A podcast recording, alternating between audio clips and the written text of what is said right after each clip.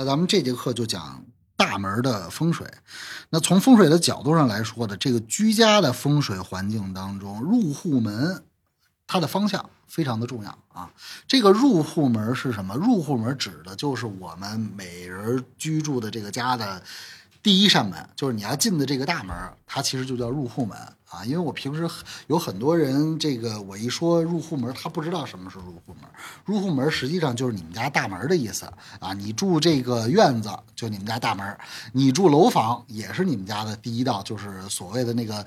安防盗门的那个门嘛啊，就是这个入户的这个大门。实际上这个大门的话呢，在风水当中特别重要啊，因为阳宅三要当中第一个就是大门。啊，第一个就是大门，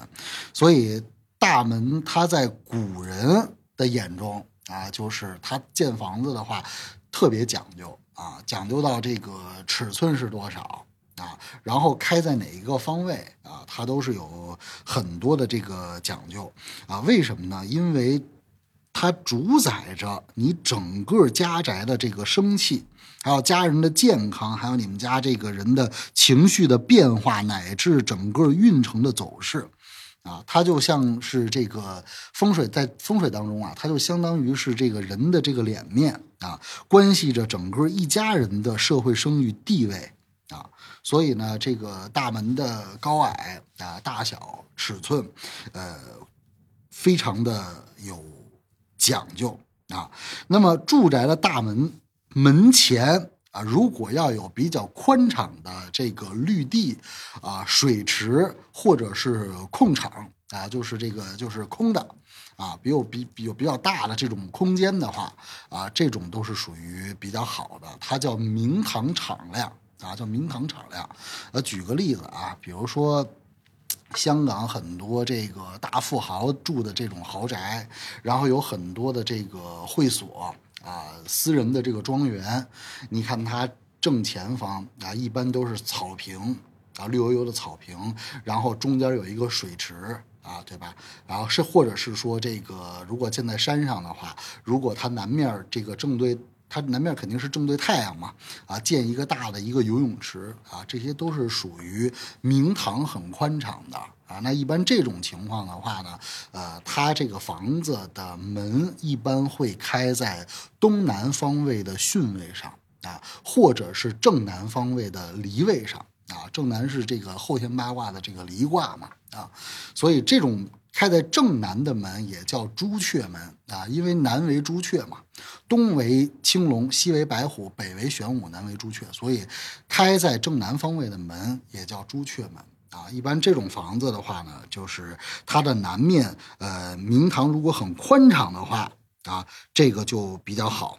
那如果这个楼房的前边啊，然后有比较大的这个高楼啊，比如说你们家这个南边的这个方位有一个比较特别大的一个大楼，而这个南边的太阳照在你家南边的这个大楼上，它的这个阴影要是能压到你住的这个房子的话，那一般这种的话就。不是明堂了嘛？因为它的阴影压过来了，就不是明堂了。所以这种一般就是主比较的不吉利啊。所以呢，我们说，呃，如果这个大门前边啊，不管是南边还是北边，还是开在哪个方位啊，门前面的话呢，啊，有一定的这个空间啊，是比较好的。那这里就有一个问题，就是我们刚才说的这个举的这个例子都是这个。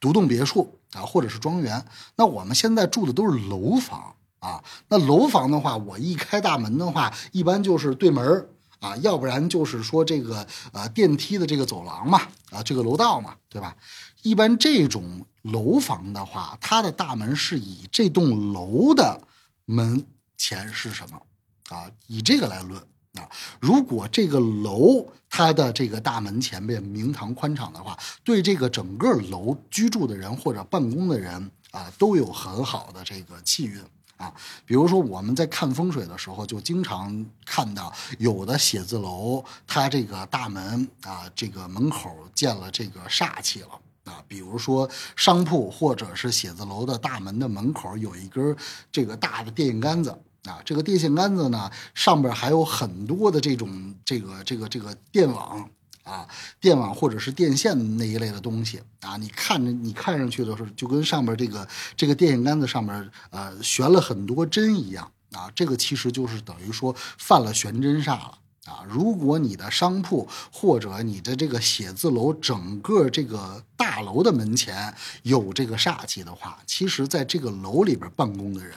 都会受到影响啊，尤其是按楼层来讲的话，一层到六层啊，因为它是最接近这个一层的嘛，呃，底层的这几层的人就受的影响就更多啊，越高层的人呢，反而受的影响越少啊。但是呢，如果你家大门的这个门前很宽敞的话，比如说写字楼的门前很宽敞的话，那么一层跟六层底层的人也要比上面的人好啊，因为他气先是从底下往上走啊，所以呢，这个门前呢，呃，有什么啊，就非常的重要啊。举几个简单的例子啊，比如说有的人的。